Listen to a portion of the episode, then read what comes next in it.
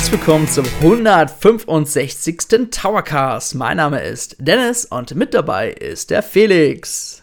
Hallo zusammen. Ja, wir haben uns, ja, wir haben eine Woche den Podcast jetzt nochmal verzögert rausgebracht. Das lag äh, an mir, muss ich zugeben, an privaten, an einer privaten Angelegenheit.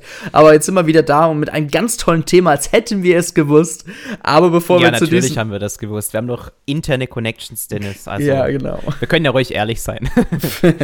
ähm, bevor wir auf dieses Thema allerdings eingehen, Felix, es gab ja wieder tolle Kommentare beim letzten Towercast, oder? genau, kannst du dich noch dran erinnern, worüber wir vor bestimmt einem halben Jahr, nee, so weit ist es auch nicht zurück, aber vor langer Zeit geredet haben? Ja, aber die Mario-Sportspiele. Genau, also eigentlich über Ja. Camelot im Speziellen. Ja, ja. Also wir sind da relativ hart in die Kritik gegangen sogar und haben Camelot vorgeworfen, dass die so in ihren eigenen Trott verfallen sind und sich irgendwie nicht mehr richtig weiterentwickeln. Und wenn man sich die Kommentare, drei an der Zahl sind es diesmal, ähm, wenn man sich das so durchliest, dann ist da auch der Konsens relativ ähnlich. Also die finden auch, dass es da so ein bisschen ähm, einfach an Mut und Innovation fehlt. Der Cap hat aber zum Beispiel gesagt, bedauerlicherweise hat Capcom, Capcom sage ich schon, hat Camelot zwar neue Ideen präsentiert und nennt da Beispiele wie Speed Golf oder Battle Golf, aber die haben sie halt auch nur halbherzig umgesetzt.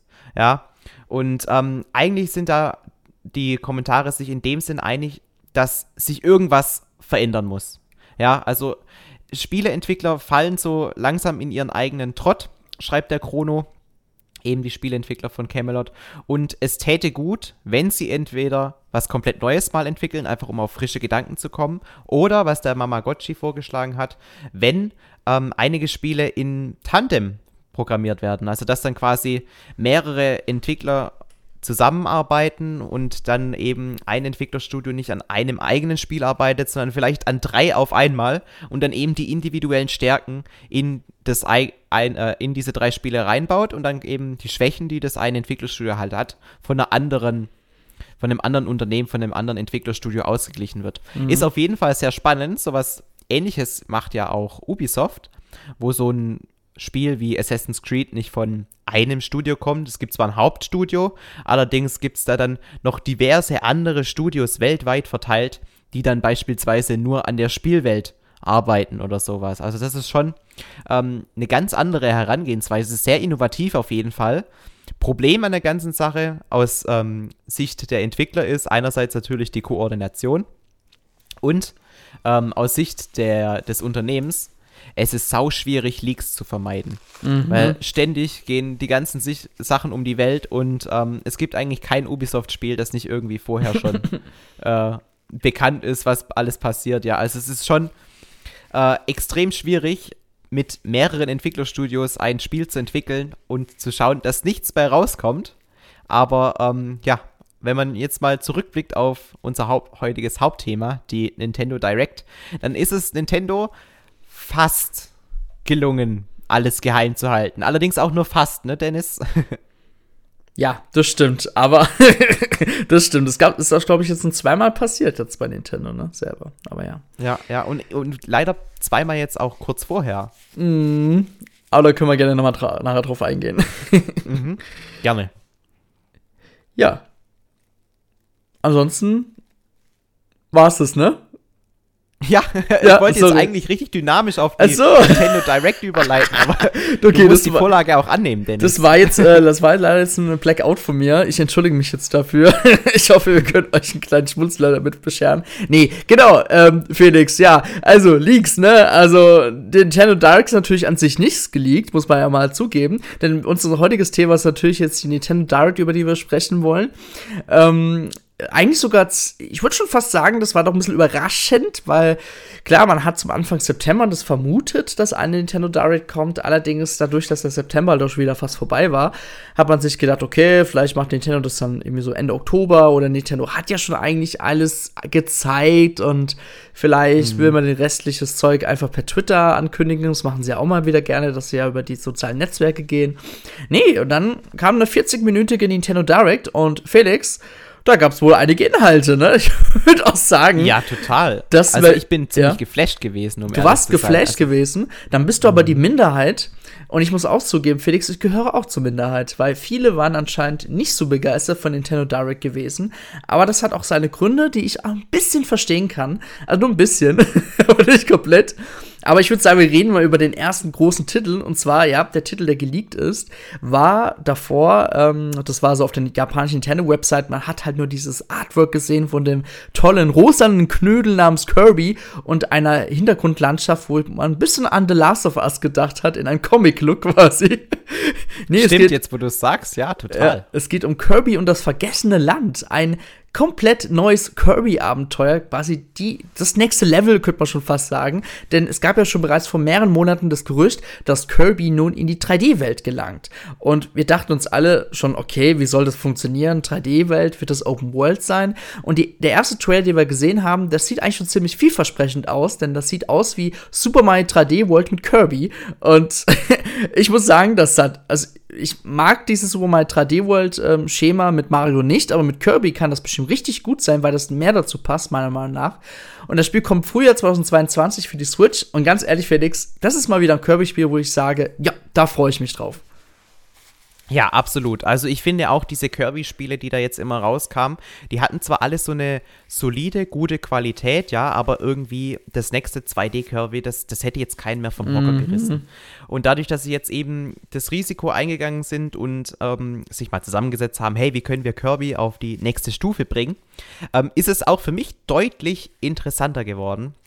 Und du hast es schon äh, erwähnt, es ähnelt so ein bisschen ähm, Super Mario 3D World in der Hinsicht, dass wir eben keine frei bewegbare Kamera wahrscheinlich haben werden, mhm. sondern dass die eben immer so mehr oder weniger von der Seite oder von hinten filmt und man den Charakter zwar in 3D steuern kann, aber eben die Kamera irgendwie immer vorgegeben ist, ja. Ähm, ist natürlich dann dadurch auch wahrscheinlich eine, also ich denke auch vom Aufbau her mehr Richtung 3D World orientiert. Ähm, es gibt einige Indizien dafür, dass man wohl immer diese, diese Waddle Dees oder wie die heißen, mhm. ähm, am Ende eines Levels dann befreit, weil irgendwie gefühlt am Ende ist immer so ein kleiner Käfig mit Waddle Dees drin, die, die wahrscheinlich dann mehr oder weniger die Zielflagge äh, von diesem neuen Kirby-Spiel sind. Deswegen gehe ich da wirklich auch stark davon aus, dass das ähm, Kirby-Spiel ein Super Mario 3D World nur mit Kirby sein wird. Aber du hast es ja schon richtig erwähnt, es muss ja nichts zwingend ähm, Schlechtes sein. Mhm. Und ich bin auch extrem gespannt, wenn wir in einem Jahr dann zurückblicken, ob wir dann so ähnlich denken wie bei, bei Zelda Breath of the Wild, nach dem Motto, ja, eigentlich gibt es jetzt kein Zurück mehr für Kirby, das ist jetzt so der neue Standard, an den wir uns mhm. gewöhnt haben. Und alles andere wäre jetzt wieder eine Enttäuschung. Du verstehst, was ich meine. Ja, also, obwohl ich finde, es geht noch. Ich finde, Kirby kann man ruhig noch in die 2D-Welt äh, hineinschicken. Vielleicht gibt es ja sogar mal eben einen Mix aus 2D und 3D. Ähm, aber das, was man wirklich jetzt in dem aktuellen Spiel jetzt gesehen hat, es gibt wirklich so, es, es gibt ja einen 3D-Bereich, in dem man sich bewegen kann, wie bei Super Mario 3D World, und mehr gibt's halt nicht. Man kann nicht hinter einem zerstörten Auto, was da jetzt rumliegt, da jetzt da drüber fliegen, das geht nicht. Aber ich bin echt gespannt auch ein bisschen um die Story, weil es sieht alles sehr mysteriös aus, was da mit dieser verlassenen Stadt da passiert ist. Mhm. Und ich finde auch, dieses Szenario, diese verlassene Stadt, die wirkt auf jeden Fall sehr viel authentischer und natürlicher wie alles, was wir in 3D World gesehen haben. Weil da war es halt irgendwie schon so, ja, das sind halt verschiedene Blöcke, die da so aneinandergereiht sind mhm. und irgendwie hat sich alles schon so nach dem Baukastenprinzip angefühlt.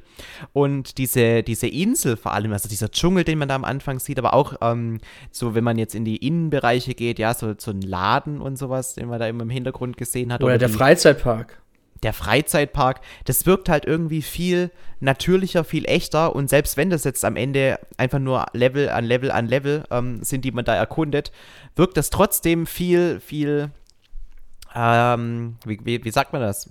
Also das Worldbuilding ist einfach auf einem ganz anderen Level, mm. wie jetzt bei einem 3D-World. Ja, der also das gefällt mir richtig gut. Der einfach der Fantasie-Detailgrad ist einfach wieder ein bisschen so back to the, back to the Nintendo, sage ich jetzt mal. Weil bei gewissen Spielen, wie zum Beispiel mal 3D-World, war es auch echt gut. Allerdings hat man dann auch wieder gemerkt, so, mh, hm, okay, irgendwie ergibt das alles so keinen Sinn. Und bei Kirby denkt man sich so, okay, da arbeitet ja ein anderes Studio zum Glück dran und die haben einfach eine ganz andere Vorstellung und es ist auch mal richtig geil, dass die sowas voranbringen, weißt du? Ja, nee, und ich glaube auch, ja. dass da die Story schon so ein bisschen mehr eine Rolle spielen wird, mhm. weil eben, ich glaube, die Welt, die kann ohne Story so nicht funktionieren. Und bei Mario 3D World, da war ja die Story wieder mal nur Mittel zum Zweck. Und du konntest einmal in so einer Zirkuswelt sein und dann das nächste war dann auf einmal eine Strandwelt und dann mm. warst du auf einmal in einem Geisterhaus. Also das war halt einfach nur ähm, so der Aufwand, okay, du musst jetzt mal wieder äh, diesmal nicht die Peach befreien, weil mm -hmm. mit der konnte man ja spielen, aber du musstest in dieses Brixie Kingdom und dann diese komischen Feen da äh, einsammeln. Auf jeden Fall am Ende wieder Bowser besiegen. Und um den zu erreichen, musst du eben verschiedene Level ähm, durchspielen. Und ich glaube, da wird es ein bisschen eine Weiterentwicklung geben für das Kirby-Spiel, dass man vielleicht doch ähm, einen Grund hat, warum man jetzt speziell zu diesem Part der Welt gehen muss, warum man jetzt speziell in diese in diesen Freizeitpark zum Beispiel gehen muss. Vielleicht gibt es da ja dann ähm, immer mal wieder nette Story-Sequenzen, die das dann so, diesen, so einen gewissen Kontext einfach noch mit dazu bringen, der ja Super Mario 3D World auf jeden Fall gefehlt hat. Jo, Kommen wir mal zu einem anderen größeren Spiel von Nintendo. Also wir reden jetzt hauptsächlich in einem Podcast ein bisschen mehr über Nintendo-Spiele. Vielleicht gehen wir auf das eine oder andere Third-Party-Spiel mal ein. Allerdings ähm, ein Spiel, was ebenfalls nächstes Jahr erscheinen soll. Ich finde es interessant, weil Nintendo hat eigentlich vorab gesagt, man zeigt hauptsächlich Spiele, die im Winter erscheinen. Allerdings haben wir doch wieder einen schönen Blick bekommen, was an, was an bereits bekannte Spiele quasi noch so gezeigt wurde, die aber mhm. offensichtlicherweise später erscheinen, wie zum Beispiel Splatoon 3.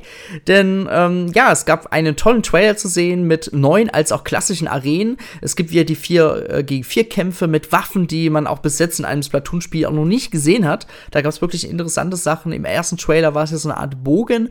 Ähm, jo. Und am relativ am Ende des Trailers wurde halt so mehr der Einzelspieler-Modus Modus gezeigt und man hat quasi halt angedeutet, dass die Säugetiere zurückkehren, aber das hat man halt so ein bisschen so mysteriös gehalten, man wollte es jetzt auch nicht unbedingt sagen.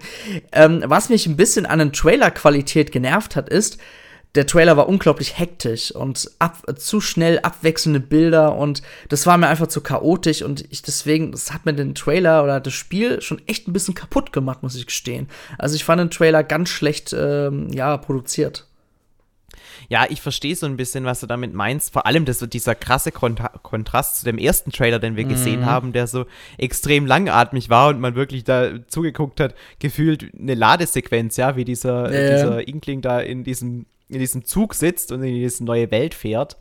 Äh, ich finde auch, ähm, wenn man sich die Reaktionen ähm, im Web zu Splatoon 3 anschaut, ist es auch wieder extrem zweigeteilt, weil ähm, die einen sagen, dass Splatoon 3 ja irgendwie sich viel zu wenig von Splatoon 2 und auch mhm. damit auch von Splatoon 1 abhebt und es irgendwie wieder nur mehr von demselben sein wird. Die anderen sagen aber, was spricht denn dagegen, nach vier oder fünf Jahren dann endlich mal wieder einen Nachfolger zu bringen zu einem Franchise, das halt echt viele Fans besitzt, ja. Also ich persönlich sehe mich da teilweise irgendwo in der Mitte, weil ich sehe schon dass einige äh, sich daran stören, dass irgendwie das neue Splatoon jetzt auf den ersten Blick zumindest nicht so viel Neues bietet. Und auch die Multiplayer-Komponenten, die werden wahrscheinlich sich sehr, sehr stark mit dem decken, was wir, was wir eben jetzt von Splatoon 2 und 1 gewohnt sind.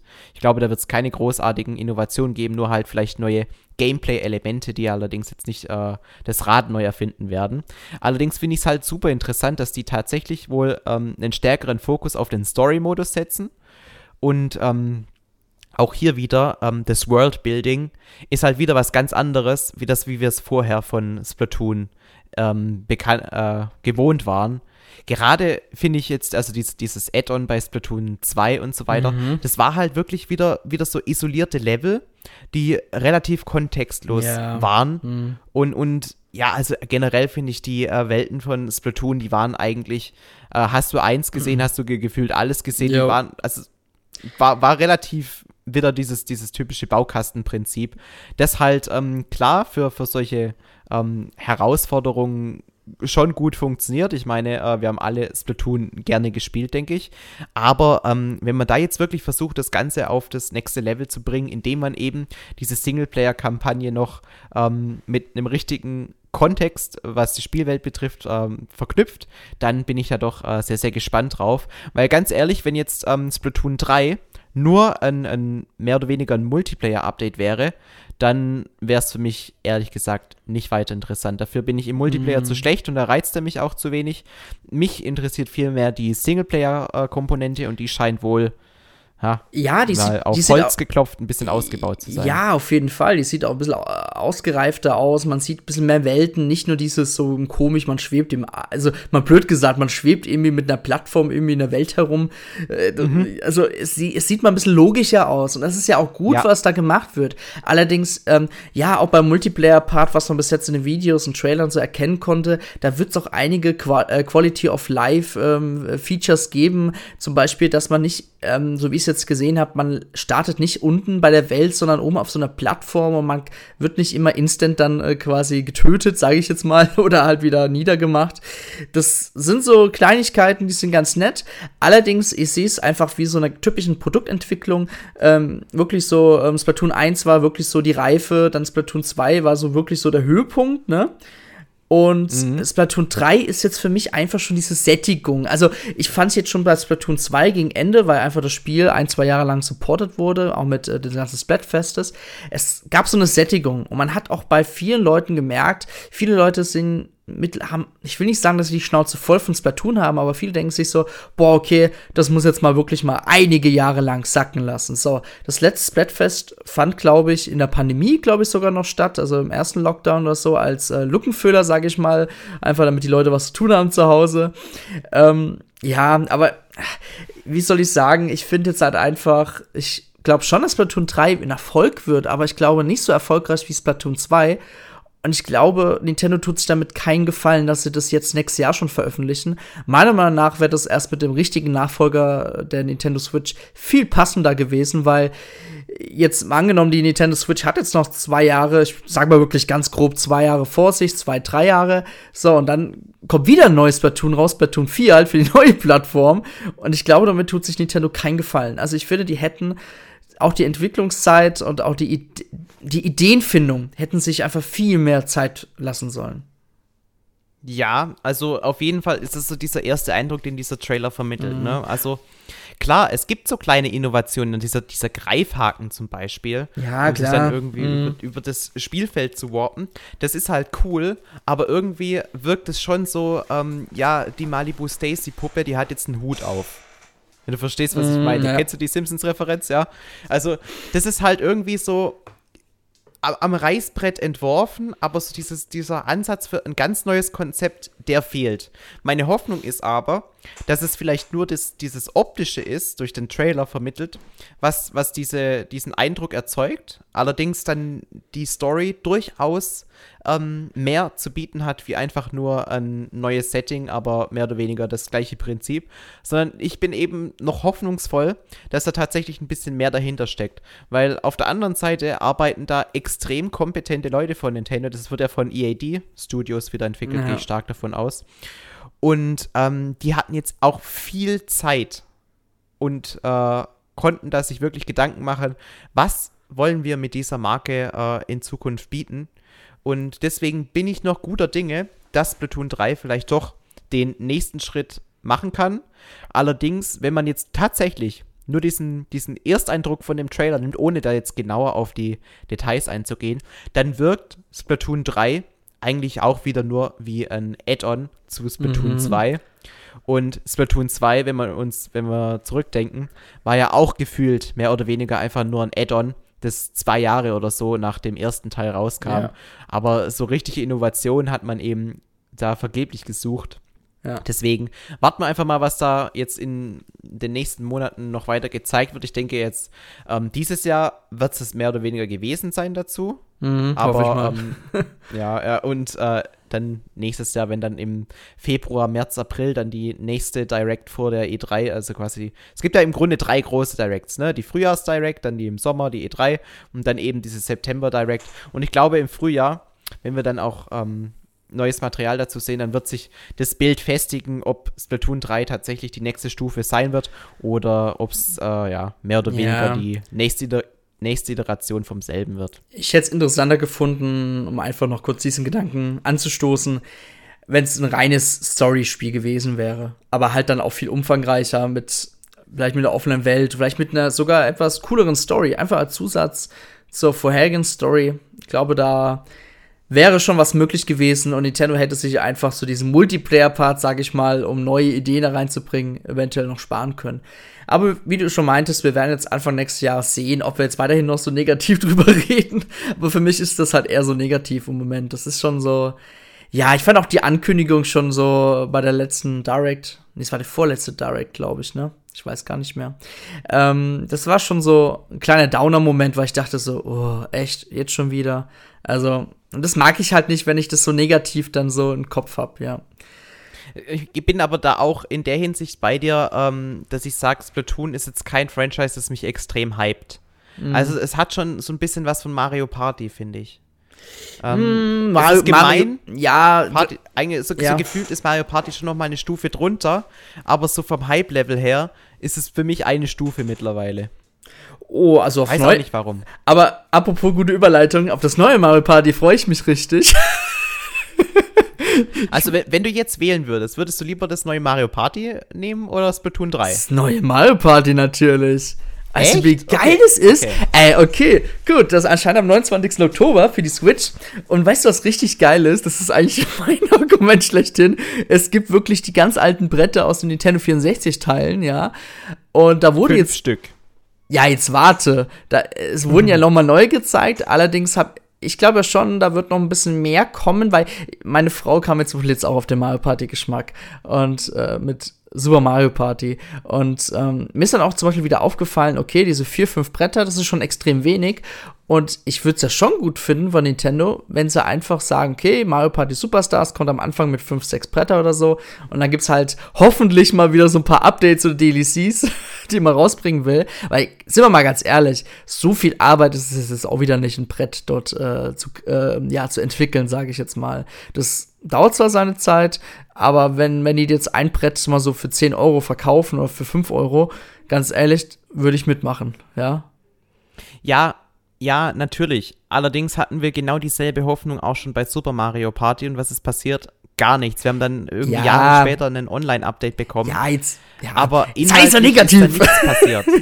sei nicht so negativ. Nein, aber weißt du, wie geil Yoshis Tropeninsel ist oder die Torte? Das ist so geil, sage ich dir. Als Nintendo 64-Liebhaber, ja, die, ja, der die ähm, Nintendo 64-Teile von Mario Party geliebt hat, ist es halt wirklich ein Fest, ja. Und ich finde auch so allgemein, äh, dieser Minispielberg, was man da so gesehen hat, ähm, als auch natürlich dann die Online-Features, die ich jetzt mal zum ersten Mal auch aktiv dann nutzen werde. Da freue ich mich schon sehr drauf und ähm, ja, da, ich muss zugeben, deswegen, Mario Party ziehe ich immer vor einem Splatoon vor. Weil ich finde halt gerade mit vielen Leuten in einem Raum macht das halt echt viel Spaß und da freue ich mich richtig drauf. Okay, also da bin ich dann tatsächlich doch eher im Splatoon-Ding, weil ich halt irgendwie ähm, ge ja. gefühlt ist für mich Mario Party noch viel, viel schlimmer als Splatoon. In dem Sinn, dass die nicht so genau wissen, wo sie genau hinwollen mit, mit der Reihe.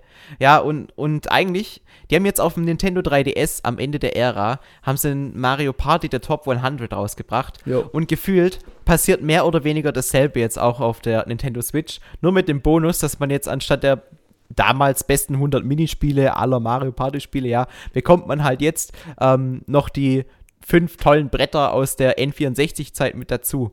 Also klar, das ist das, was sich alle Mario Party-Fans so gefühlt wünschen. Aber warum wünschen sie sich das? Weil Mario Party seitdem eigentlich nur, äh, ja, mehr oder weniger langweilig war und, und nicht wirklich äh, sich weiterentwickelt hat, ja. Also es ist irgendwie, irgendwie fehlt mir da auch so dies, diese, dieser Mut zu Neuem. Der, beziehungsweise Mut zu Neuem haben sie ja immer mal wieder äh, versucht, ja, aber es ist halt immer gnadenlos gescheitert. Und das ist mehr so äh, gefühlt die Kapil Kapitulation äh, vor den Fans. So nach dem Motto, gut, dann nehmt halt das, was, was ihr immer haben wolltet, aber lasst uns in Ruhe. Dann. so so wirkt es auf mich so ein bisschen. Aber ich kann es natürlich nachvollziehen, dass du dich da dann darüber freust. Ähm, ja, für mich ist es halt so. Also ich finde ich find Mario Party auch gut, ja. Aber äh, es ist jetzt nichts, wo ich jetzt mega den Hype drauf hätte, weil dafür ist mir das alles zu bekannt. Okay. ich sag dazu jetzt gar nichts. Nein, Spaß. Akzeptiere ich ja auch, finde es ja okay. Ähm, aber ich freue mich halt einfach, weil es für mich einfach diesen Nostalgiefaktor hat. Und weil das Problem ist, Nintendo hat ja bis jetzt äh, Mario Party 2 und 3 immer für die Virtual Console gebracht, aber nie den ersten Teil. Und ich freue mich jetzt einfach mal, dass man das auch in so einem neuen äh, grafischen Gewand auch spielen kann. Für mich ist einfach Mario Party Superstars einfach so der beste Mix aus den drei Nintendo 64 Teilen. Und das finde ich ja okay, weißt du? Das ist für mich voll okay. Und wenn Nintendo mal ja. hoffentlich doch mal wirklich so ein bisschen sagt, okay, wir bringen jetzt auch noch andere Bretter raus für ein bisschen Geld. Ich wäre dabei und ich glaube, viele andere wären auch noch dabei. Ja. Ja, also wenn die tatsächlich bereit wären, die Inhalte noch zukünftig weiter auszubauen und vielleicht so ein Jahr lang Support bieten, ähnlich wie wir das jetzt bei Mario Golf sehen, um dann gleich das nächste Spiel anzusprechen.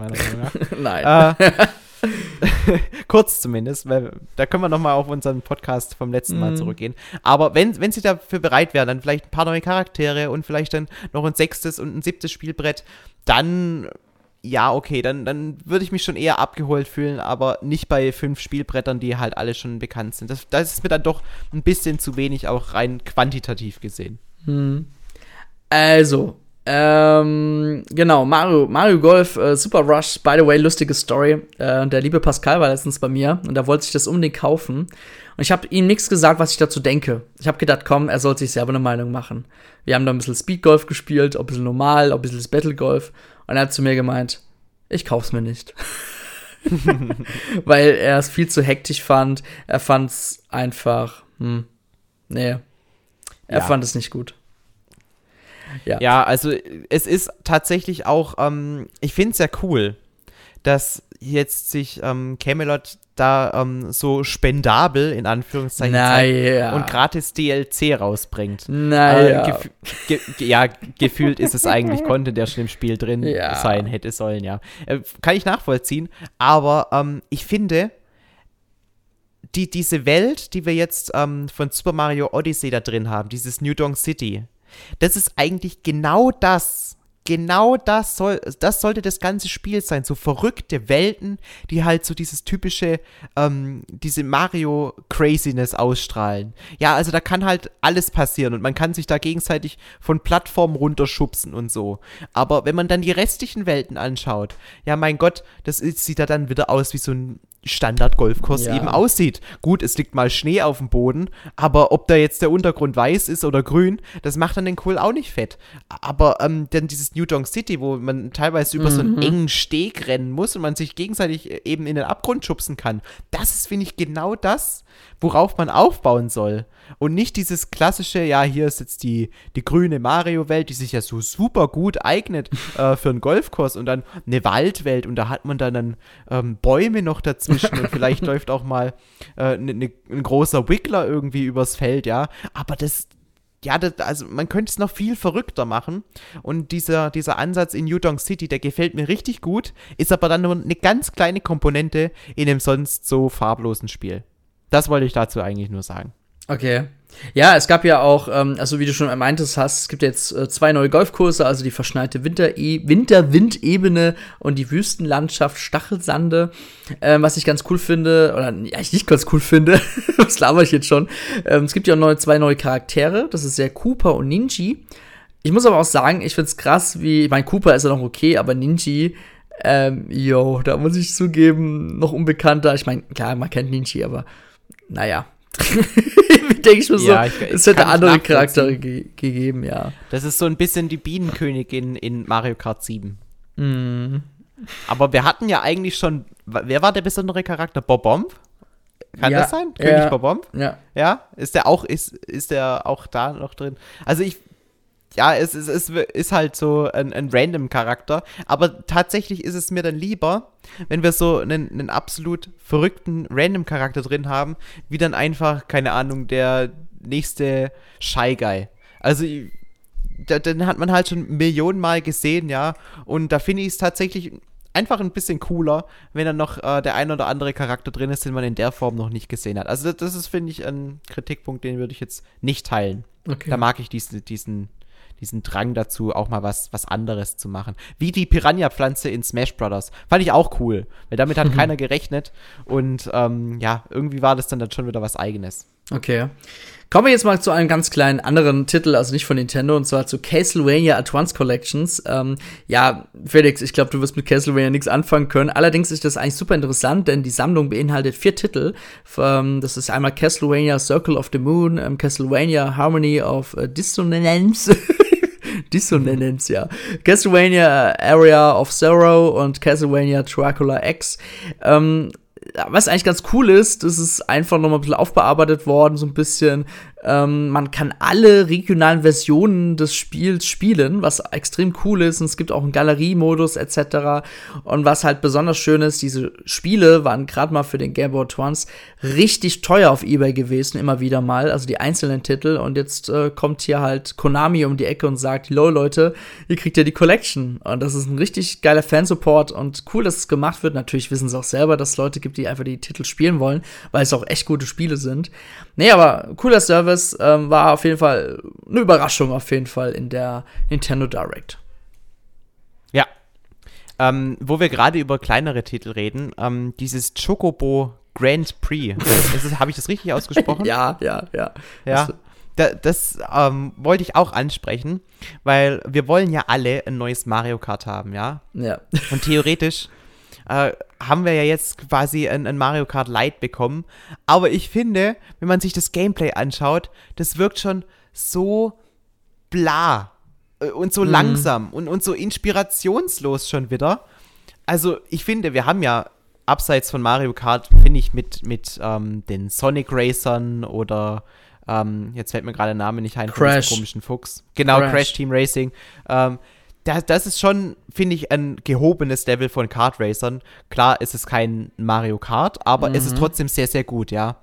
Aber das, was wir jetzt von diesem Choco, Chocobo Grand Prix gesehen haben, Franchise hin oder her, wahrscheinlich ist es in Japan wieder extrem beliebt, mhm. äh, das sieht doch voll langweilig aus, oder? Ich fand stellenweise hat es ausgesehen wie Mario Kart 8. Also ich meine so ein bisschen von den Streckendesigns und von den Texturen.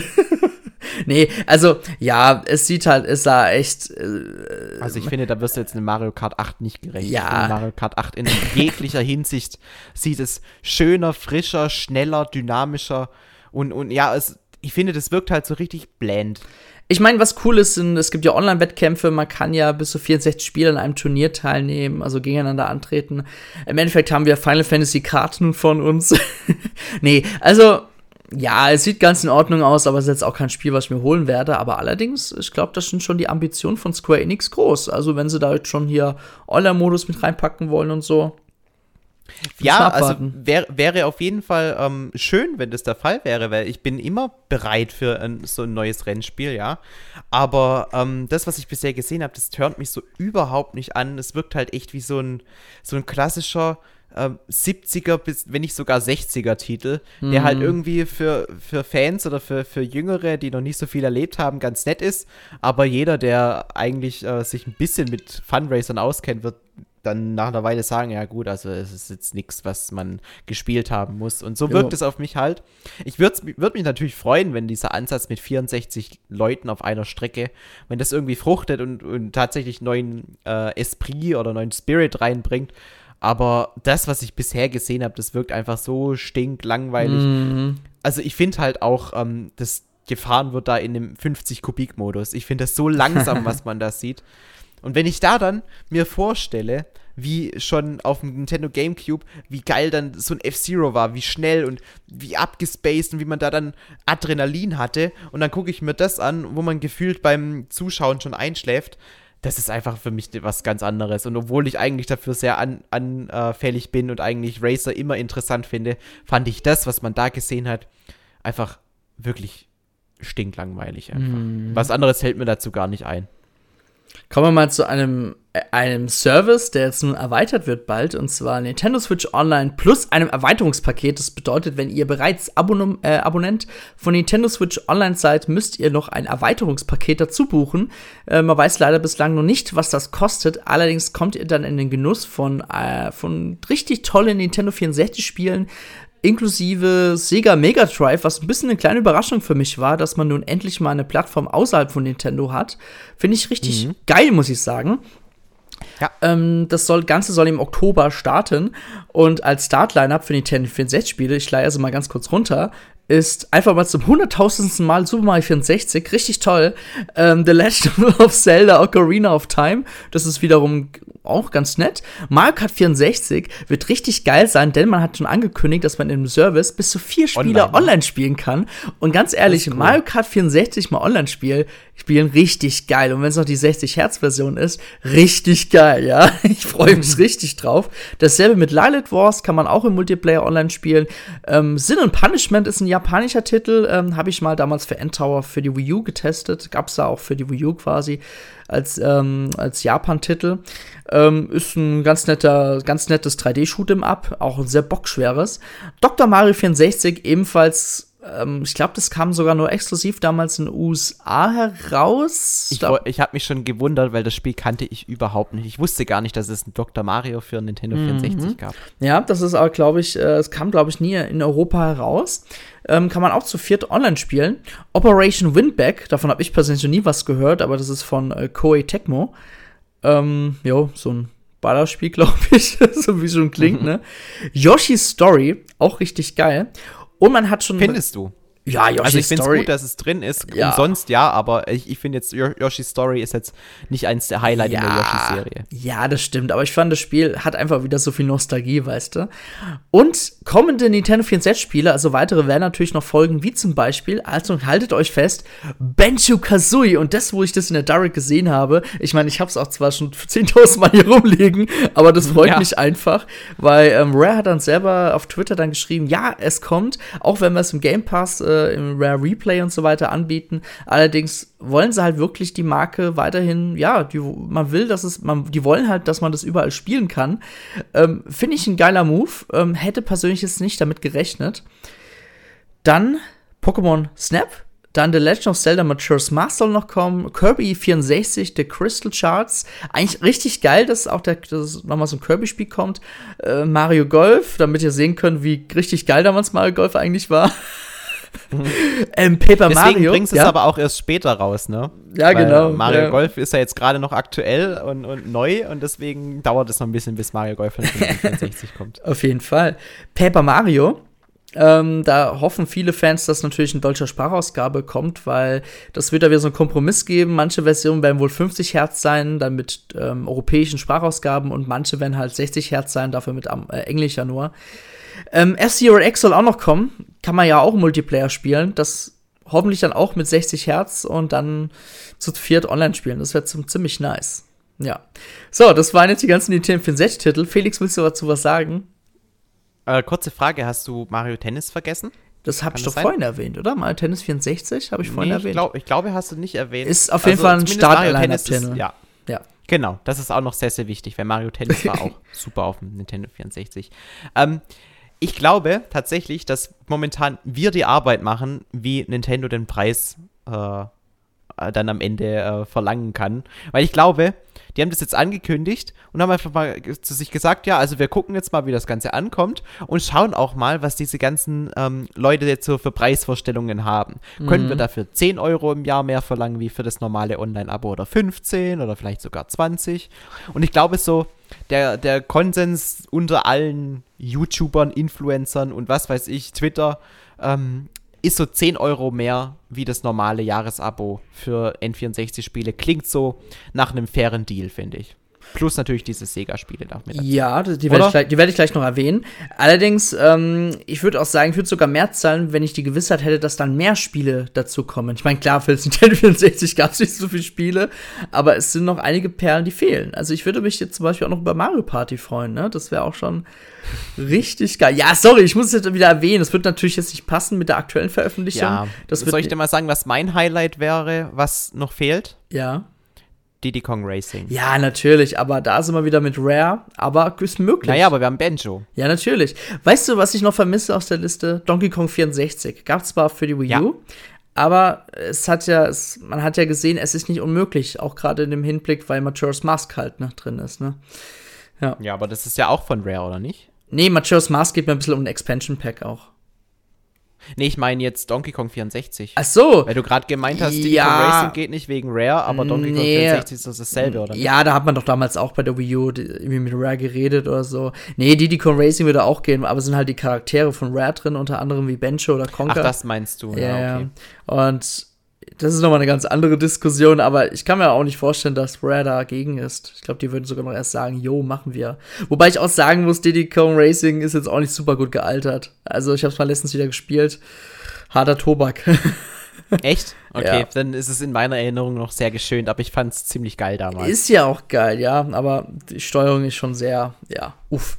Aber ich fand auch Lego Racers geil damals. Ja, klar. Aber spiel heutzutage mal Lego Racers. Hast, Ich weiß. Ja. Wahrscheinlich ziemlich furchtbar. Das einzige Spiel, das damals richtig cool war und heute auch noch richtig cool, ist Age of Empires 2. ja. Das Ja. kann man immer spielen. Dann noch kurz die Sega Mega Drive Titel. Ähm, da hat man jetzt nicht gezeigt, welche noch kommen werden. Wahrscheinlich wird es auch dass sich nur auf diese belaufen, beziehungsweise vielleicht wird ja auch mal so nach und nach mal wieder eins kommen.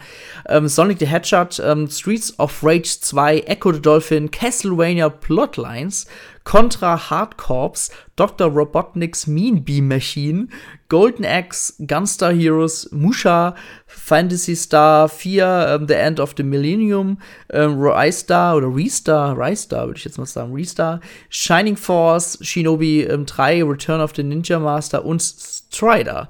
So, das sind natürlich super gute Titel, die damals auf dem Mega Drive erschienen sind.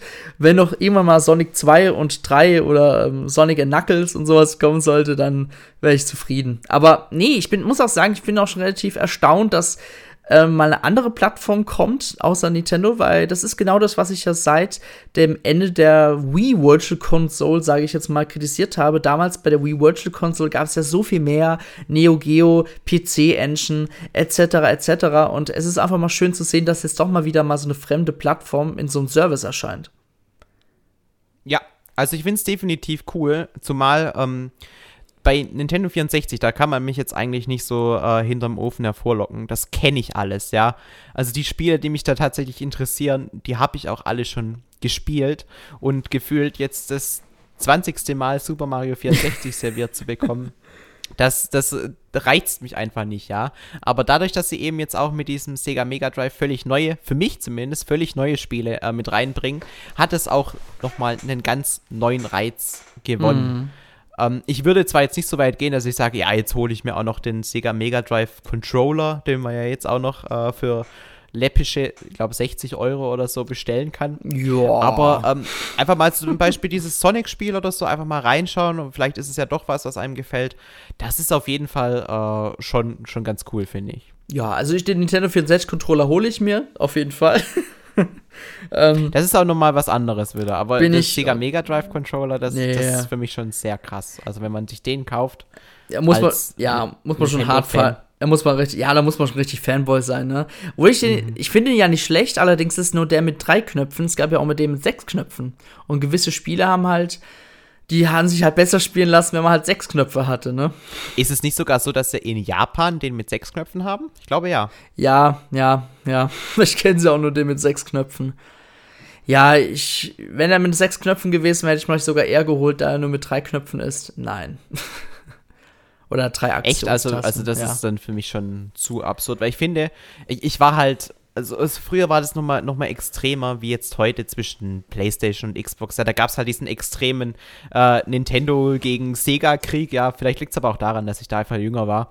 Jedenfalls war ich dann halt der totale Nintendo-Fan und alles, was von Sega kam, war prinzipiell doof. Und deswegen habe ich auch nicht so eine Nostalgie jetzt für diesen Sega-Controller entwickelt, wie ich jetzt das für einen Mhm. N64-Controller empfinde. Deswegen, ich würde mir, äh, ich, ich plane jetzt zwar auch nicht unbedingt mir den Nintendo 64-Controller zu kaufen, allerdings würde es mir da ja schon fast reichen, wenn ich mir den nur ins Regal stelle, einfach nur, dass ich so einen neuwertigen N64-Controller auf jeden Fall besitze, ja. Weil das, das alleine macht ja schon für mich einen Reiz aus. Und diesen Reiz, den verspüre ich jetzt bei dem Sega-Controller zum Beispiel einfach nicht. Da fehlt die Nostalgie. Holst du dir das Zusatzpaket? Ähm, wenn sich's gut mit einem Pro-Controller spielen lässt, weil wie gesagt, also Mhm. nochmal einen extra Controller dazu, das ist es mir dann auch nicht wert, ähm, dann würde ich auf jeden Fall drüber nachdenken. Ein Zehner mehr im Jahr wäre ich auf jeden Fall bereit dafür zu bezahlen, Okay. denke ich. Ja, me ja. too. Ja, ich würde es auf jeden Fall holen, egal wel zu welchem Preis. Aber ich finde es halt blöd, dass man das so als Erweiterung sieht. Man hätte auch sagen können, also wirklich so richtig Dickmove von Nintendo, so nach dem Motto, wir fügen es ein, allerdings dies, ähm, äh, die Kosten werden sich jetzt bald erhöhen, so nach dem Motto. Dann, ja, also ja. davor habe ich ein bisschen Angst, ja. Aber auf der anderen Seite, dieses Standard-Online-Paket, das uns die Nintendo Switch bietet, das ist eigentlich so basic, mhm. abseits jetzt dieser SNES e und NES-Spiele. Das sollte eigentlich umsonst sein, wenn ich so drüber nachdenke. Jo. Ich meine, an Profit mangelt es Ninten bei Nintendo ja nicht, aber gut, ich glaube, die können auch ein bisschen Geld damit verdienen. Und man muss ja auch dazu sagen, die ähm, Nintendo Online-Struktur hat sich doch jetzt in den letzten ein, zwei Jahren doch gebessert. Ne? Also diese, diese Super Mario Maker 2 Online-Absurditäten, ja. die gehören zum Glück der Vergangenheit an und mittlerweile funktioniert das bei Mario Part und so deutlich besser. Ja, oder? Mario Party. Ja, bei Monster Hunter Rise ja auch. Ja. Die ist ja auch gut, gut. Also es ist absolut, man merkt schon, dass dieses Geld, das wir da in Nintendo reinstecken, dass das irgendwie schon, dass da was mit gemacht wird, außer dass sich die Leute da eine, eine goldene Nase mit verdienen. Ja, ein 3DS-Port kommt auch wieder auf die Nintendo Switch und zwar Disney Magical World 2 Enchanted Edition. Ähm, wir reden jetzt auch nicht so viel darüber. Im Endeffekt ist das halt ein 3DS-Spiel mit ähm, anscheinend ein paar neuen Inhalten. Ich rede extra nur ein paar. Ähm, das waren, glaube ich, damals die Download-Inhalte auf den 3DS. Ähm, Gibt es jetzt halt in ein Paket für die Switch. ja, mehr muss man darüber jetzt auch nicht sagen. Ähm, was auch ganz nett ist, ist Star Wars Knights of the Old Republic, ist ein richtig, ein richtiger Klassiker eigentlich. Kommt jetzt auch auf die Nintendo Switch am 11. November, um es einfach mal kurz erwähnt zu haben. Ja. Das ist aber dann kein Vollpreisspiel, oder?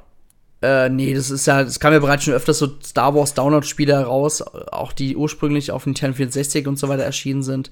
Die kosten so 20 Euro, wenn überhaupt. Ja. Okay. Dann ja. ist es okay. Ja, weil, Spiel, weil ja. Für, für ein Vollpreisspiel haben sie einfach nichts gemacht damit, ja. Nee, also es ist halt ein Port, ja, nicht irgendwie ein Remake. Ja. Also ein Remake soll ja für die PlayStation 5 ja kommen. Da arbeiten sie ja gerade in so einem Star Wars-Spiel, quasi aus alten Tagen. hm, ähm, verstehe.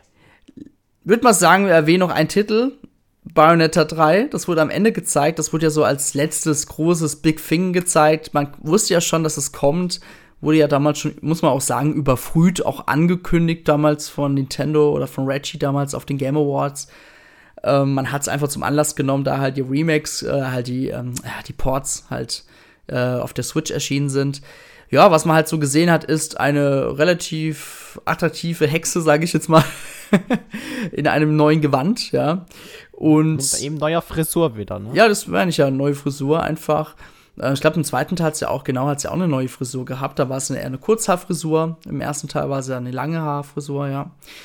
Und was man wieder gesehen hat, war einfach wieder die typische Platinum-Absurdität, ja, also komplett durchgedreht. Ähm, oh, Häuser werden zerstört, Monster kommen da wirklich hervor, die gewalttätig da um sich schlagen. Und dann kommt halt so eine Hexe und besiegt wieder alles, ja. nee, also Platinum Games steht wirklich für wirklich actionreiche Spiele, was sie auch wirklich gut machen. Bayonetta 1 war echt bockschwer gewesen, Bayonetta 2 war richtig gut, war so für jeden, sag ich mal, für auch für Leute, die nicht so viel spielen, machbar. Und Bayonetta 3 freue ich mich auch schon ein bisschen drauf, muss ich zugeben, weil einfach dieses Action und ja, und dieses einfach nur wahllos, Anführungszeichen, auf den Button smashen, das macht schon echt einiges aus.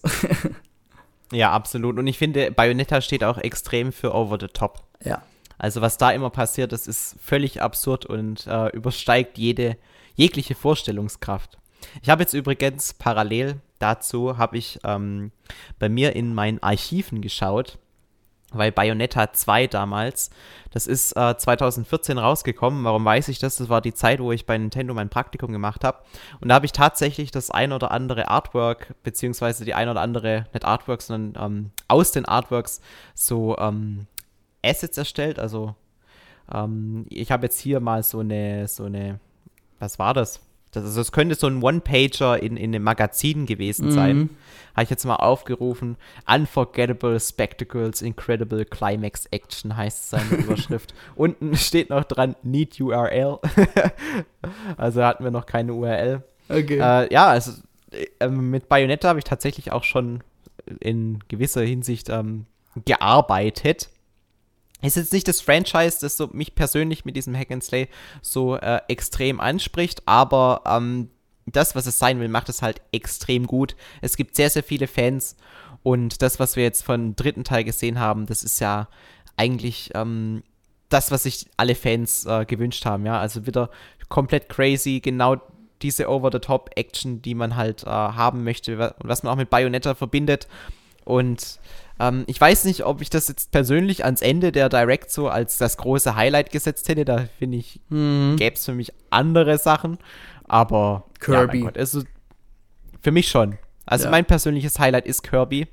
Und für mich auch der Hauptgrund, warum ich ähm, die Direct dann überraschend gut fand, weil ich eigentlich nicht damit gerechnet habe, dass wir so ein großes neues Spiel dann äh, zu sehen bekommen. Aber ähm, ja, das ist für mich schon so ähm, das persönliche Highlight gewesen. Bayonetta 3 ist aber für die Fans von Bayonetta definitiv ein Highlight.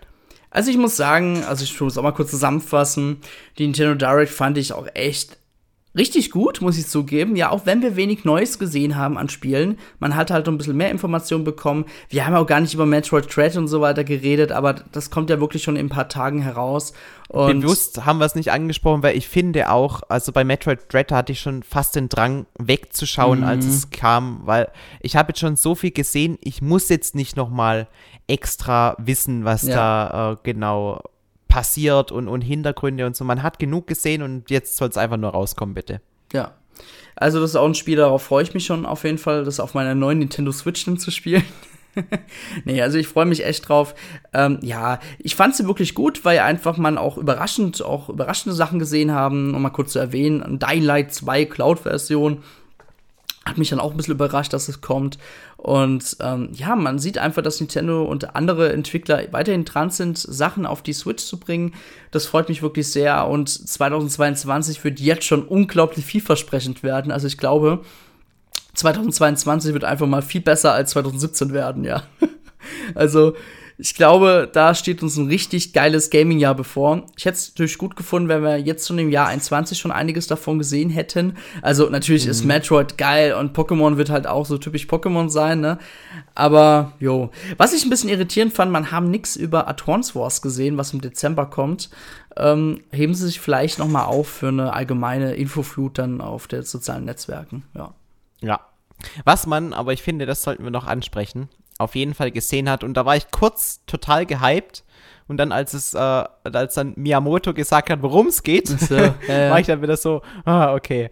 Weil äh, es kam halt Miyamoto kurz äh, in den Fokus. Er kam auf die Bühne quasi, auf die virtuelle und hat halt von dem neuen Super Mario-Film geredet. Und ich mhm. freue mich sehr auf den Mario-Film tatsächlich. Und äh, also mir ist es völlig egal, wer da die Charaktere sind und wer die spricht. Das ist mir eigentlich Wumpe und ich kann auch nicht die Leute verstehen, die da jetzt so rummemmen, warum spricht das nicht alles Charles Martinet? Ich finde, das sollte man jetzt einfach mal Miyamoto und Nintendo vertrauen und dem Ganzen eine Chance geben, nicht im Vorfeld schon so sagen, oh, wenn jetzt Mario eine andere Stimme hat, das, das gefällt mir nicht und so weiter. Wartet es doch einfach mal ab und jo. lasst es auf euch wirken, weil man hätte auch nicht gedacht, dass Mario in einer Welt ähm, funktioniert, wo echte Menschen leben und guckt ihr, was mit Mario Odyssey passiert ist. Es war mm. super. Ja, also in der Hinsicht finde ich, sollte man schon offen sein. Allerdings, als Miyamoto halt auf die Bühne kam, habe ich so gedacht, krass, jetzt kommt die Mega-Ankündigung. Und dann war es halt dieser Mario-Film und das war dann schon so in gewisser Hinsicht ein kleiner Downer gewesen, weil ich habe halt auf ein Spiel gehofft und nicht eben auf den Film, der dann nächstes Jahr zu Weihnachten erscheint. Ich muss ja sagen, mir, ich finde es gut, dass Miyamoto eigentlich so Sachen nur noch macht wie der Freizeitpark oder ein Film. Er hat sich sehr von den Videospielen zurückgezogen. Ich glaube, er merkt auch selber, dass er auch nichts mehr Gescheites beitragen kann. Ja, er, er hatte immer wieder so seine Jüngeren unter sich gehabt. Er hat da ein bisschen was erklärt und gesagt, warum er das so tut, wie er es tut. Aber ich glaube, er, er hat dann selber gemerkt, gerade so mit paar View-Titeln, sage ich jetzt mal, die noch herausgekommen sind, quasi er als Produzent, ja, es war halt nicht mehr das Gelbe vom Ei und ich glaube, das wird er auch selber gemerkt haben. Und ganz ehrlich, wenn ihm doch sowas Spaß macht, wie ein Freizeitpark das sein, so, so muss es sein und so muss es sein. Und jetzt, jetzt arbeitet er halt zusammen mit Illumination an einem Super Mario-Film, wo ich, by the way, richtig krass finde, dass äh, Chris Pratt einfach mal Mario spricht, was wieder für viel Spekulation sorgen kann, denn wir haben ja letztens mal schon mal erwähnt, Podcast, ein Film, wo Mario nicht spricht, wird ein schlechter Film sein, ja. Also für mich persönlich. Weil wir ja. haben jetzt Sonic gesehen, wir haben jetzt Pikachu gesehen und die haben halt von der Story heraus geredet, sage ich jetzt mal. Sonic, einfach weil Sonic ist, er kann reden, das hat Sega nie verheimlicht. Allerdings Pokémon können nicht reden, das war halt storybedingt dann so. Und bei Mario bin ich echt gespannt, wie sie das umsetzen wollen. Ob's, ob er doch wirklich dann eine Stimme bekommt oder ob vielleicht, keine Ahnung, vielleicht arbeitet Illumination ja auch wieder mit so einem typischen Prinzip, das sieht man jetzt überall gesehen, ne? Die, die Charaktere, wie bei, also es war bei Sonic so oder als auch bei ähm, Tom und Sherry, dass sie einfach in diese reale Welt kommen, wobei ich mir das bei Illumination nicht so vorstellen kann. Nee, ich bin mal echt gespannt. Also ich bin echt gespannt, was dabei rumkommt. Und wenn der Film schon 2022 ähm, Ende Dezember kommen soll, dann kann es auch nicht mehr lange dauern, bis wir mal einen ersten Trailer zu sehen kriegen. Also ich denke mal, mhm. So spätestens bis zum März werden wir sicherlich mal den ersten Trailer gesehen haben, auch wenn es nur ein kleiner Teaser ist. Aber es hieß ja jetzt auch in der Nintendo Direct, dass Mario viel zu erzählen haben wird. Mhm. Ich glaube, das haben sie so gesagt, ne? Ja. Das heißt also, ähm, ich könnte mir halt schon vorstellen, dass es ganz gut funktioniert. Ich glaube, Chris Pratt hat doch auch ähm, diesen Lego-Movie gemacht, oder? Kann, Kann es sein, sein, ja. Ich glaube, da war auch die Hauptrolle und man hat ja auch nicht das Gefühl, dass äh, Lego-Figuren jetzt so ähm, die krasse Stimme haben. Es war halt auch immer so mehr oder weniger die eigene Vorstellungskraft. Oh. Es hat aber auch wunderbar funktioniert. Und ganz ehrlich, wer den Lego-Film noch nicht gesehen hat, den zweiten habe ich leider noch nicht gesehen, aber der erste, der ist schon so richtig gut geworden. Deswegen bin ich da eigentlich ganz zuversichtlich, dass uns auch der Mario-Film ganz gut gefallen könnte. Ich hoffe es zumindest, weil ähm, ja, es wird wahrscheinlich so das letzte große Werk von Miyamoto sein, bevor der sich dann verabschiedet, oder? Könnte ich mir schon gut Könnte vorstellen. Könnte sein, ja. Ich muss aber auch sagen, so, ich fand auch richtig krass, dass Nintendo einfach nochmal so Charles Martinet erwähnt hat und halt gemeint haben, ja, den werdet ihr hier und da mal sehen. So habe ich das verstanden. Und das ja. fand, fand ich auch schon ziemlich strange, dass man sagt, man wird ihn sehen. Also. Ach so. Oder halt, man, äh, man wird ihn wahrscheinlich also wahrnehmen. Ich glaube halt, ähm, es wird den ein oder anderen äh, Gastcharakter geben, der halt irgendwie so einen One-Liner hat und der wird dann von Charles ja. Martinet gesprochen. So habe ich mir das zumindest vorgestellt. Aber jetzt stell Weil, mal vor. Ohne ja, Scheiß, ja. könntest du dir vorstellen, einen ganzen Mario-Film zu schauen und Mario spricht die ganze Zeit wie Charles Martinet? Also ich glaube, das wäre sehr anstrengend. Glaube ich, ja. Aber wie meinst du, wie sich Charles Martinet fühlt? Er spricht seit Mario nun seit über 20 Jahren. Und dann heißt es, ja, du darfst Mario nicht sprechen. Kann ich mir schon hart ja, vorstellen. Ich, ich, glaube, das ist aber auch der Grund, warum er trotzdem im Film den einen oder anderen Auftritt haben wird. Ja, klar. Ich glaube, das, das ist, hängt damit tatsächlich zusammen, dass es äh, wohl aber auch nicht nur für ihn persönlich, sondern auch in der Öffentlichkeit extrem falsch hätte rüberkommen können, wenn es jetzt einfach nur hieß, ja, Charles Martinet, der ähm, hat eben so eine ähm, keine Rolle im neuen Mario-Film und, und stattdessen spricht jetzt Chris Pratt Mario. Ähm, ich glaube, das wäre bei ganz vielen Leuten falsch angekommen. Auch bei ihm selber, bei Charles Martinet persönlich. Und das ist in meinen Augen zumindest der Grund, warum da Nintendo gesagt hat, okay, dann müssen wir zumindest noch irgendwie mm. Charles Martinet mit reinbringen, ob wir wollen oder nicht, mm. weil komplett ohne geht's halt nicht. Gut, dann würde ich mal sagen, dann war es jetzt heute mit dem 165. Towercast. Ihr könnt gerne jetzt den Kommentarbereich schreiben, warum ihr jetzt die Nintendo Direct richtig toll oder auch richtig blöd fandet, denn es gab ja einige Leute, die waren auch sehr enttäuscht gewesen. Wenn ihr enttäuscht wart, schreibt gerne im Kommentarbereich, warum ihr enttäuscht wart. Ähm, natürlich leben und leben lassen, sage ich jetzt mal. nee, also ich habe ja auch von vielen gelesen, so, warum bist du positiv drüber eingestimmt? Dann denke ich mir so, ja, es wurden die Spiele gezeigt, die ich halt gerne mag und mich, mich drauf freue, weil ich finde auch dieses Ende 2021 bringt keine schlechten Spiele mit sich. Also gerade Metroid Dread verspricht unglaublich gut zu werden. Ne? Ja, und ich, es, es, es mangelt auch nicht an Spielen und es geht ja dann auch nächstes Jahr dann direkt los mit einem Pokémon Legends mhm. Arc Arceus, Arceus ja, ja. ja. Also es, es, es ist wirklich, sieht zumindest für die nähere Zukunft, jetzt Ende 2021 und dann eben 2022, spieletechnisch sehr, sehr gut aus. Und am Ende, ob man begeistert war von der Nintendo Direct oder nicht, hängt halt immer stark mit der Erwartungshaltung zusammen. Und wir hatten halt jetzt nicht die übertriebene Erwartungshaltung, so nach dem Sinne, dass da jetzt eine neue E3 Direct kommt. Und deswegen sind wir auch mit dem, was wir bekommen haben, zufrieden, weil wenn man jetzt unseren Podcast sich nochmal anhört, es gab schon ganz viele Punkte, wo wir relativ kritisch waren, ja. Also wir waren jetzt nicht von allem super begeistert, aber das wenige, das uns eben gefallen hat, das hat uns eben so gut gefallen, dass wir dann trotzdem recht positiv der ähm, Nintendo Direct ähm, zugeneigt sind. Zumal ja auch ähm, das Pacing sehr, sehr gut mm. war. In, also fand ich zumindest. Es war sehr kurzweilig und hat einfach Spaß gemacht zuzuschauen. Ja. Gut, dann sagen wir danke für die, eure Aufmerksamkeit und bis zum nächsten Mal. Ciao, ciao. Macht's gut. Ciao.